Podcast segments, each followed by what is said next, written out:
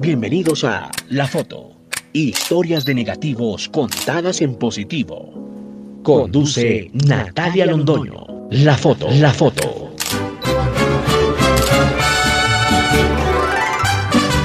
Ciudad de México.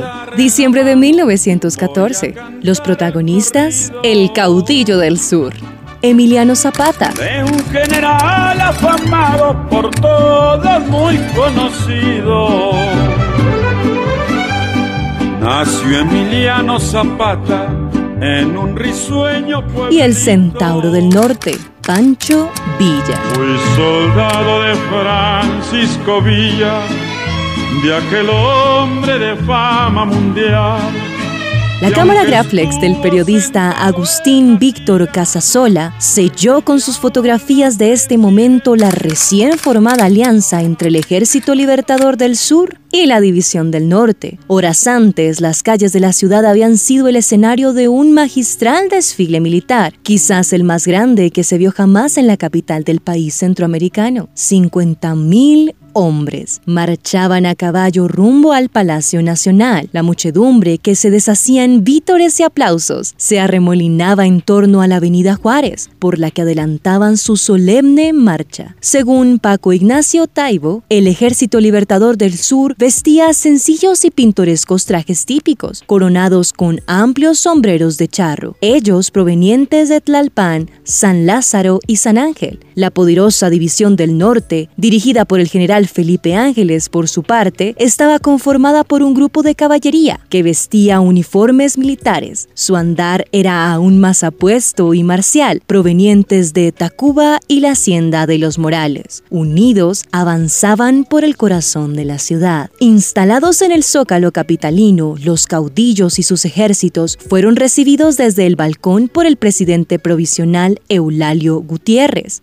Luego de ser entrevistados y asistir al banquete que se había preparado para la celebración, se dirigieron a un salón en el que reclinadas contra la pared se encontraban cuatro sillas. Fue allí donde se tomaron las icónicas fotografías. Entre las sillas una llamaba a la atención, una fina obra de ebanistería recubierta en oro y tapizada en terciopelo rojo, con el águila del imperio de Maximiliano tallada en la cabecera del espaldar. Minutos antes del retrato, los dos revolucionarios habían insistido amistosamente en que fuera el otro quien tomara asiento en tan simbólica silla. La perseverancia de Zapata consiguió que fuera Villa quien tomara posesión. En las dos fotografías que se tomaron ese día, Francisco Villa ostentaba su uniforme de general. Emiliano Zapata a su izquierda lucía un traje de charro, con una chaqueta de gamuza color beige, con bordados de oro mate y un águila en la espalda. El pantalón era negro y ceñido, con botonadura de plata y un amplio sombrero que reposa sobre su regazo. A la derecha de Villa aparece sentado Tomás Urbina, general de la División del Norte. Detrás, una muchedumbre en distintas poses y actitudes completa el marco. Un poderoso retrato del ascenso de los movimientos populares durante la Revolución, los sin tierra, que decidieron levantarse en armas para luchar por la justicia social. A pesar de que la fina silla, conocida después como la silla presidencial, era una más dispuesta en el salón, pues no existe constancia de que hubiese un mueble único designado para el presidente, el simbolismo que le dio la foto tomada por Casasola, pionero del fotoperiodismo mexicano y fotógrafo de la revolución hizo que este momento pasara a la historia. Cuentan las crónicas que Eufemio Zapata, el hermano de buscó la silla después para quemarla, pues había causado la desgracia de incontables generaciones de mexicanos, como si se tratase de un objeto encantado, en el que recaía una especie de maleficio que solo cesaría el día que ésta fuera destruida. Los supersticiosos dirán que tal vez Eufemio tenía razón, pues justo un año después, de la entrada de los ejércitos revolucionarios en admirable disciplina y fraternidad, dirigidos por el centauro del norte, en espléndida silla sentado acompañado por el caudillo del sur, dirigiéndose luego al balcón del Palacio Nacional para atestiguar la alegría que despertaba la esperanza de un nuevo día en la historia de México, serían ambos fugitivos en sus propias regiones, forzados a volver a la lucha que creyeron dejar atrás el día que desfilaron por la capital hombre de fama mundial.